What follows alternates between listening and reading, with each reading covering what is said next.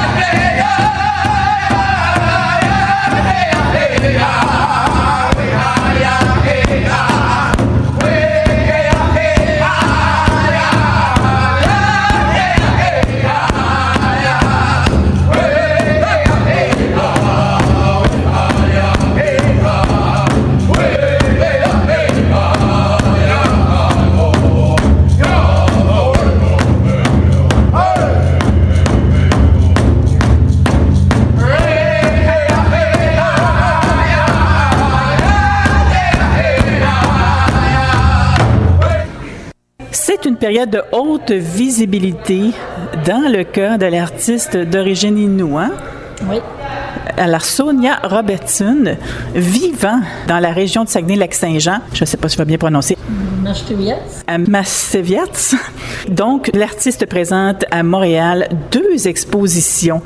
Une au Centre Daphné jusqu'au 11 septembre le commissaire étant Logan McDonald, et l'autre qu'au 12 septembre à la Guilde dans le cadre du festival Présence autochtone. Alors, détentrice d'une maîtrise en art-thérapie de Lucas euh, et d'un baccalauréat en art interdisciplinaire de l'Université du Québec à Chicoutimi, l'artiste performeuse qui a tout un parcours à son actif, en plus d'être commissaire et entrepreneur. Et euh, depuis, elle a participé à la fondation d'organismes.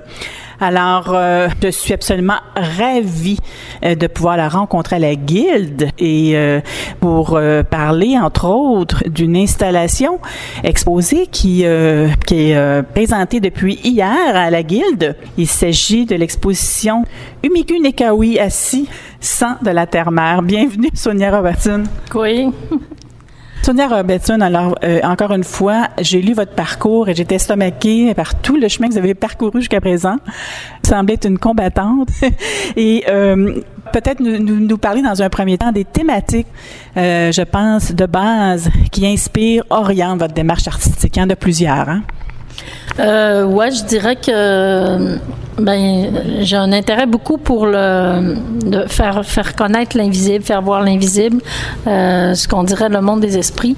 En fait, euh, peut-être qu'au début je comprenais pas tant euh, cet intérêt-là, mais j'ai fini par comprendre à travers ma maîtrise en art que les les Inuits ont toujours eu une relation avec le monde imaginaire, le monde des esprits, à travers les rêves, les contes, les légendes.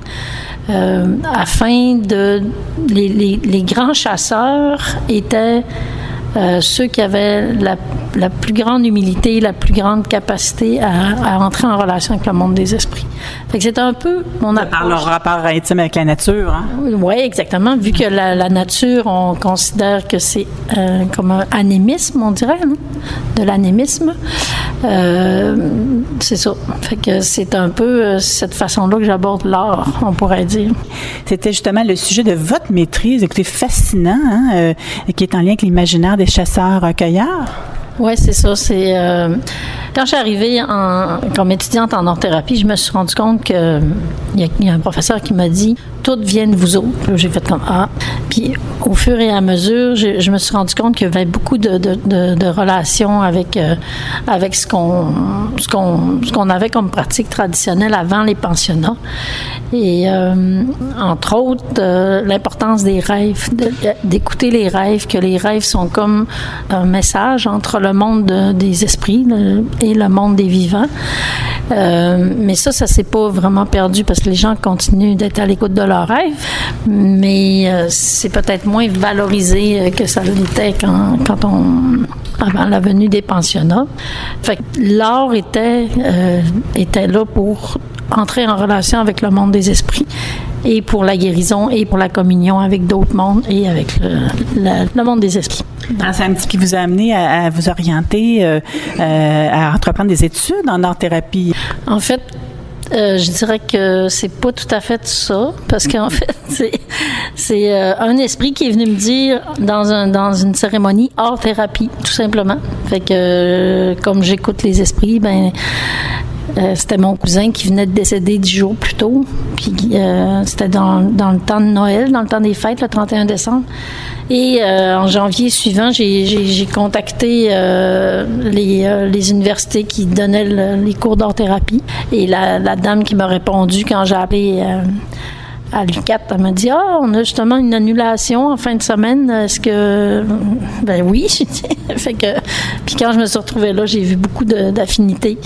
Euh, dans la, en art-thérapie, il y a, l'approche jungienne qui, euh, qui vient de Carl Gustav Jung. Puis lui, il a développé tout un concept en lien avec euh, l'inconscient collectif. Puis cette approche-là est très liée. Ben, il s'est inspiré beaucoup des peuples premiers, des peuples, lui, il appelait ça les peuples primitifs. Là. Donc. Euh, J'aime mieux le mot premier, oui. Oui, moi aussi. Donc, euh, il s'est euh, il s'est inspiré beaucoup de ça avec le, le cercle, les mandalas, les rêves. Euh, toute cette approche-là. Puis j'ai, j'ai même à un moment donné trouvé une citation dans un, dans un de ses livres qui venait, qui citait euh, Specht, un anthropologue américain qui était venu chez nous, qui citait lui-même un monsieur de ma communauté, un, un monsieur. Ça fait que ça a fait comme des liens. Je me suis dit, mon Dieu, c'est incroyable. J'ai, en quelle année à peu près approximativement? Euh, que le spec est venu, euh, c'est fin 1800, début 1900. C'est absolument captivant. fait que ça m'a, euh, ça m'a accroché encore plus. C'est là que j'ai décidé de faire la recherche en lien avec c'est quoi les, liens possibles. Puis Puis c'est là-dessus qu'apporte ma maîtrise. Et bon, c'est quelque chose, je vous félicite. C'est toute, toute une réflexion. en quoi, qu'est-ce que l'art-thérapie peut apporter aux communautés autochtones? À la lumière de toute l'histoire des communautés autochtones, les événements récents? Qu'est-ce que ça peut apporter l'art-thérapie, selon vous, hein, qui avez fait toute une démarche dans cette, dans l'art-thérapie? Bien, comme je vous disais, c'est euh, c'est vraiment. Il y a eu des recherches de fait par une art-thérapeute euh, euh, italienne qui a fait des recherches auprès des cris. on, on essayait de démontrer que les thérapies verbales, ça fonctionne pas très bien avec les Premières Nations parce que on n'est pas des jaseux, là.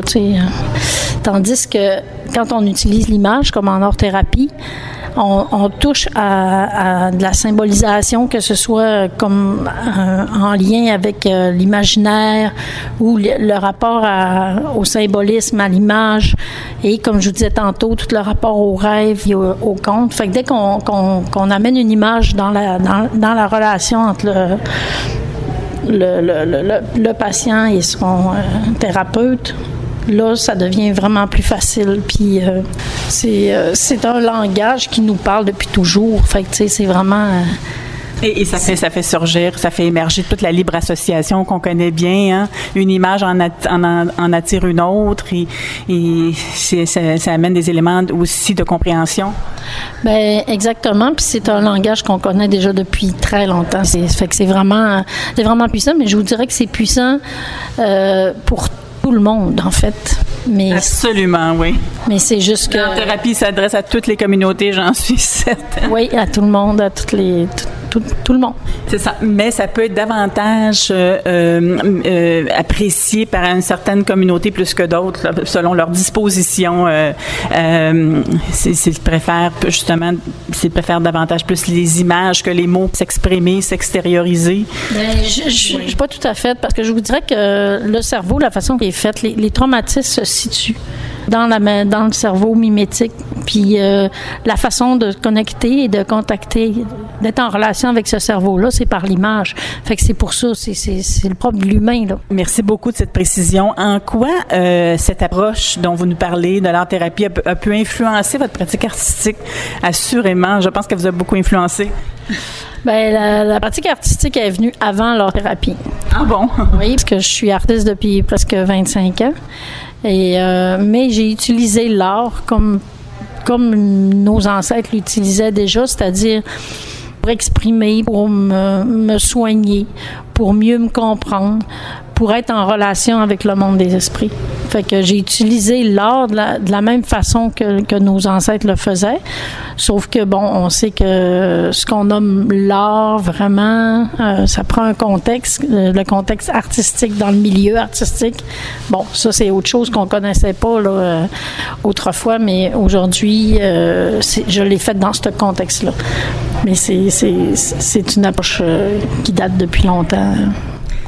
Alors, euh, écoutez, vous avez justement parlé, on, ça nous amène un petit peu à commencer à parler de l'œuvre qui est présentée ici à la Guilde. Vous optez vraiment pour euh, euh, une approche, je pense, que vous, vous appréciez particulièrement, l'approche participative. Hein?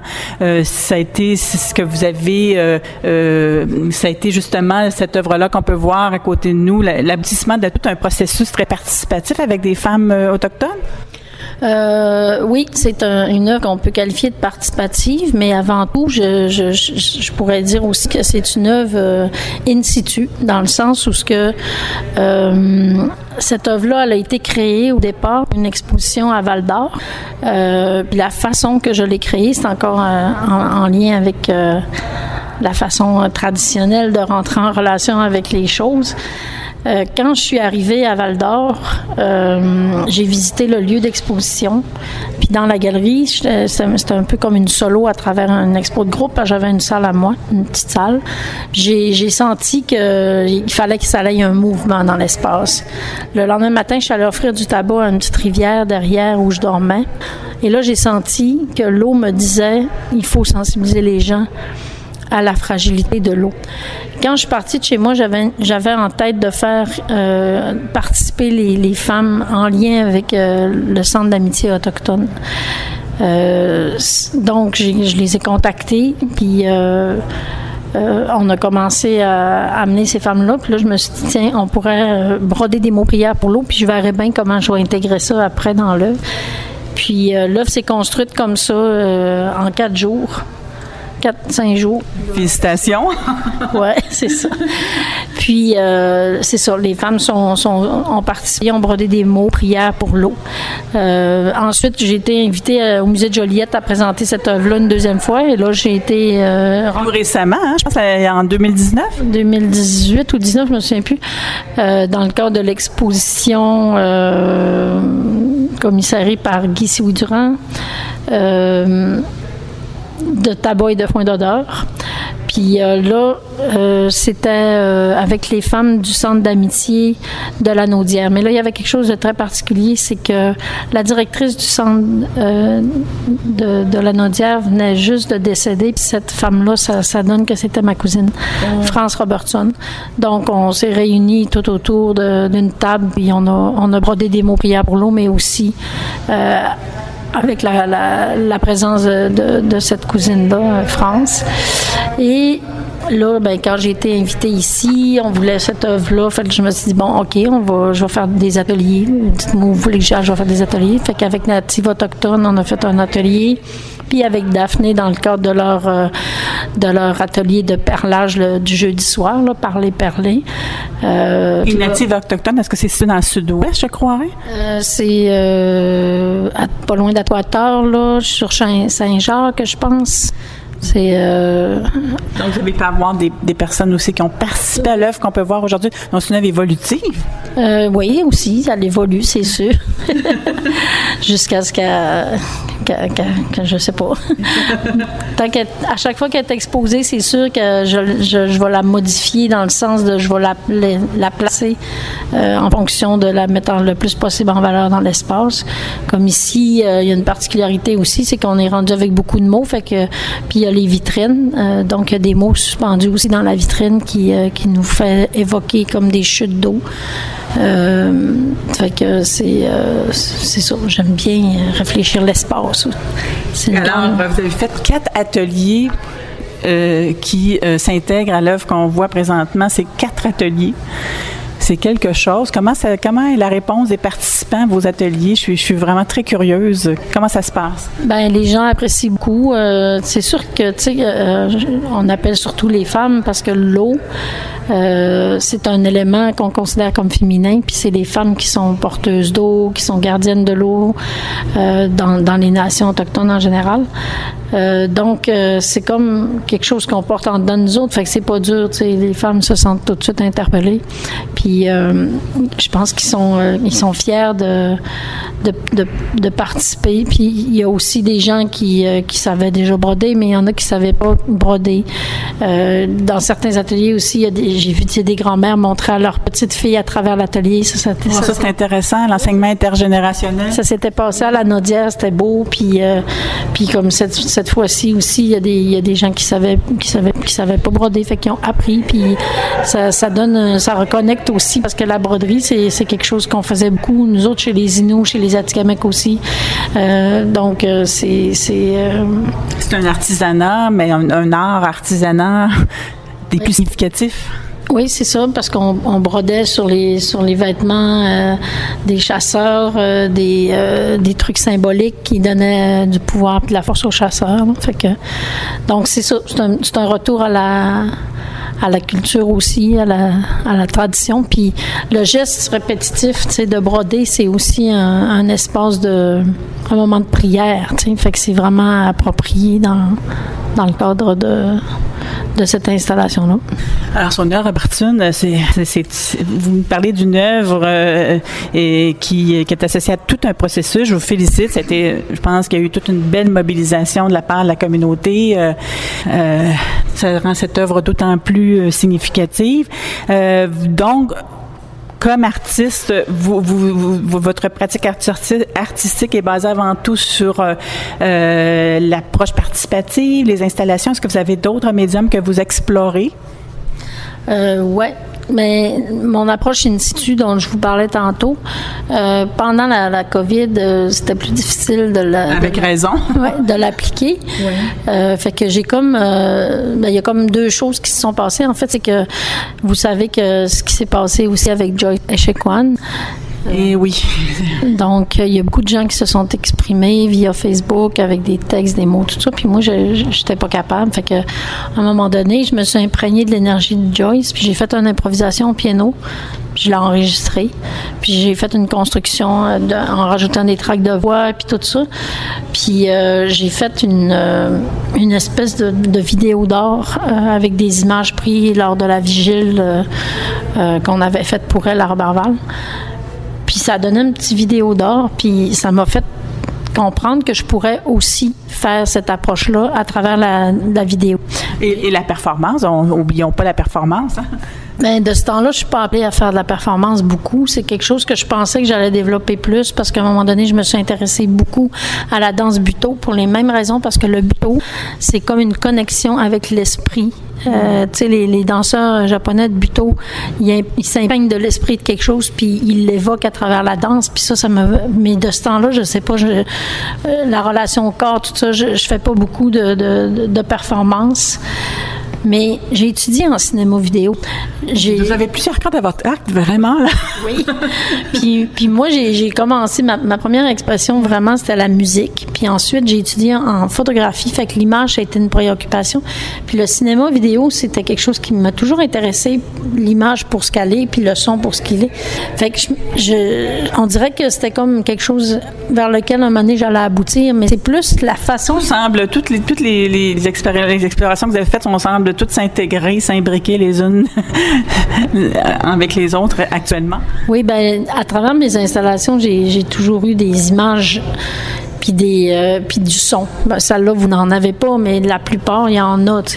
Fait que, mais mais il y avait juste comme comment intégrer, juste faire de la vidéo d'or, comment la faire, quelle approche avoir pour pour la réaliser puis être intègre avec ma façon de, de créer. Puis ça c'est ça c'est euh, c'est une question qui s'est résolue pendant la Covid, curieusement.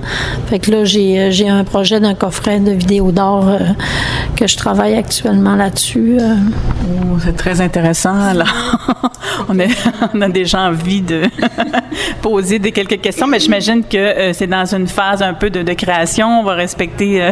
Ben, vous avez, vous avez peut-être la chance de voir une partie du processus à travers l'exposition à Daphné actuellement. Oui, parlons un peu de cette exposition aussi qui est magnifique. J'ai euh, au centre Daphné. C'est une autre, euh, une exposition euh, bien différente, une installation bien différente d'ici à la Guilde. Bien, différente peut-être dans son dans son visuellement puis dans l'utilisation des médiums parce que parce que là c'est de la projection de vidéos, du son euh, mais il y a encore du tulle, il y a encore du tissu. mais euh, par l'approche, c'est un peu semblable parce que là, c'est, je l'ai fait à partir d'un rêve, de deux rêves. Et euh, comme je disais, il y a, il y a, il y a des vidéos d'or à l'intérieur qui, que j'ai fait. Euh, qui sont inclus à l'intérieur. Et vous explorez, vous exposez aussi la vitrine, hein? Oui, il y a la, photographie dans la vitrine aussi qui vient d'une vision, d'une espèce de rêve que j'ai eu. Fait que, pour moi, les visions, ça vient des esprits, tout comme quand l'esprit de la rivière me dit Ah, sensibilise donc les gens à, à l'eau. Parce qu'à chaque fois que je fais une œuvre, je commence en offrant du tabac à l'esprit des lieux, puis je demande Qu'est-ce que vous voulez dire, les esprits, à travers moi? Fait que, cette approche-là, euh, c'est la même approche. Alors, euh, vous avez une photographie en vitrine et des, des voiles euh, animés à l'intérieur. Hein? Euh, ouais, ben c'est euh, comme une évocation. une vidéo d'art. ouais, c'est comme une évocation de la forêt. Là, c'est comme en trois temps. Il y a la vitrine qu'on voit de l'extérieur qui se déteint, on peut dire, vers l'intérieur. Euh, dans la première salle, c'est l'évocation d'une forêt avec euh, euh, les projections des deux photos qu'il y a dans la vitrine, plus une troisième projection d'un vidéo, si on peut dire, avec son et, image de l'arbre du tremble, parce que le, le tremble, c'est vraiment le sujet principal, parce que ça, pour moi, quand on entend un tremble dans le vent, moi, ça m'amène dans un espace de tout de suite, ça m'amène à ouvrir mon imaginaire. Fait que c'est un peu ce son-là que je voulais évoquer pour que les gens se mettent dans cet état-là, pour aller ensuite à l'intérieur de la tente, dans la troisième, le troisième espace, où là, il y a deux vidéos d'art euh, qui sont projetées. Euh, donc, un petit échantillon de ce que votre nouvelle exploration. Ça va peut-être faire partie, ça va peut-être être transformé, mais euh, ça, ça, peut nous donner une idée de ce que ça pourrait avoir l'air, les, le coffret d'art. Coffret vidéo d'art. Et cette fois-ci, c'est une exposition individuelle. Hein? C'est vous, c'est vous, c'est vous. La, vous n'avez pas travaillé en collaboration avec des, euh, des participants? Non, pas. Euh, non, j'ai pas de, de, de participants. au départ, j'étais intéressée à, à, travailler avec des participants, mais ça s'est pas euh, concrétisé. Euh, ben, en fait, oui. je pense qu'à un moment donné, c'est bien de, se, de, se, donner cette place pour une exposition. Je pense que ça nous amène vers peut-être vers des nouvelles étapes. Mais il y avait une collaboration tout de même avec le, commissaire. Tu sais, euh, on a eu beaucoup de discussions sur sur le sujet, sur le thème qui était, qui était pour moi au, départ, c'est l'entre-deux mondes. Comment faire sentir l'entre-deux mondes. Et euh, c'est ça. Fait que le commissaire Logan McDonald. Fait qu'on a eu beaucoup de discussions. Puis euh, ça, c'est. C'est sûr que ces discussions-là ont, nourri mon œuvre deux expositions à voir de Sonia Robertson actuellement à Montréal jusqu'à la mi-septembre. C'est quelque chose. Ravi de pouvoir m'entretenir avec l'artiste. Peut-être que je terminerai en vous demandant euh, si euh, euh, vous considérez-vous comme, une artiste engagée, parce qu'à travers l'art-thérapie, est-ce que vous, souhaitez sensibiliser euh, le public à certaines causes? Ben oui, comme vous voyez, ça, c'est pour sensibiliser les gens à l'eau, sensibiliser les gens à, la façon de percevoir le monde des Premières Nations. Il y a des œuvres aussi que j'ai déjà réalisées. J'aime bien me faire un plaisir à demander aux gens. Il y a un projet une fois que j'ai fait que c'était, je demandais aux gens euh, est-ce que vous vous souvenez de la présence des Premières Nations? À Matane, les gens s'en souvenaient pas. Il y a des gens qui... Fait que, tu j'essaye toujours à travers l'art de, de ramener l'idée de qu'on existe, nous autres, comme Première Nation. Là. Donc, euh, oui, je fais de l'art très engagé, engagé au niveau politique, engagé aussi parce que je suis une artiste de la région francophone, dans, dans euh, au Québec, euh, autochtone en plus, puis je pense qu'on n'a pas le choix de, de se battre. Être une artiste autochtone francophone dans la région, c'est bien des combats menés, bien des portes à ouvrir. oui, ben c'est ça. Fait que, mais... Vous avez, vous avez ouvert, justement, vous avez, vous avez été porte-parole du mouvement Idle No More au Saguenay-Lac-Saint-Jean, rien de moins? Euh, oui, ben, quand il y a eu la grande vague, on dirait que c'était très facile parce que je, je me suis levée debout tout seul, puis ça, il y a du monde qui ont suivi, puis c'était correct comme ça, c'était super. Ça prend des vagues comme ça, là, c'est à coup de vagues comme ça qu'on finit par sensibiliser les gens. Et par rapport aux causes euh, très récentes là, qui font l'actualité, avez-vous quelque chose que vous souhaitez exprimer? Ben, euh, c'est sûr que c'est très dur. Euh, mais c'est un mal nécessaire. Il y a, y, a y a, des parents qui sont en attente de leurs enfants depuis des années, puis puis de, de, réouvrir tous ces dossiers-là, puis de permettre enfin la fouille de ces de, de des cimetières. C'est dur, c'est pénible, c'est difficile, mais c'est un mal nécessaire pour amener la guérison parce que quand, tant qu'on ne sait pas où nos, enfants on n'a pas trouvé leur corps, on ne sait pas, c'est fou. Puis en même temps, en parallèle, c'est que ça sensibilise énormément les les, les non autochtones à, à, la cause autochtone parce que le gouvernement a longtemps euh, joué sur le fait que à nourrir leur racisme de façon euh, indirecte. Puis, euh, puis là, je pense qu'il peut plus jouer à ça. Puis euh, les, les, Québécois, les Canadiens euh, sont, sont en train de se faire mettre dans le visage qu'est-ce qui s'est passé. L'idée, c'est pas de se sentir coupable, mais c'est juste d'ouvrir son cœur puis de comprendre pourquoi les Autochtones sont comme ils sont. Parce que je, vais vous dire que moi-même, quand j'étais jeune, euh, quand j'habitais dans ma communauté, je, je savais même pas euh, pourquoi que les gens avaient des problèmes sociaux. Puis c'est quand je suis partie de chez nous que j'ai compris. Quand j'ai compris qu'il y a eu la loi sur les Indiens, les pensionnats. Fait que, tu sais, c'est un chemin que moi j'ai fait euh, il y a 30 ans. Euh, il y a 35 ans, mais là, c'est maintenant le temps aux non-autochtones de faire ce chemin-là. Merci beaucoup, Sonia Robertson, de ce témoignage en fin d'entrevue. Merci et bonne euh, continuation.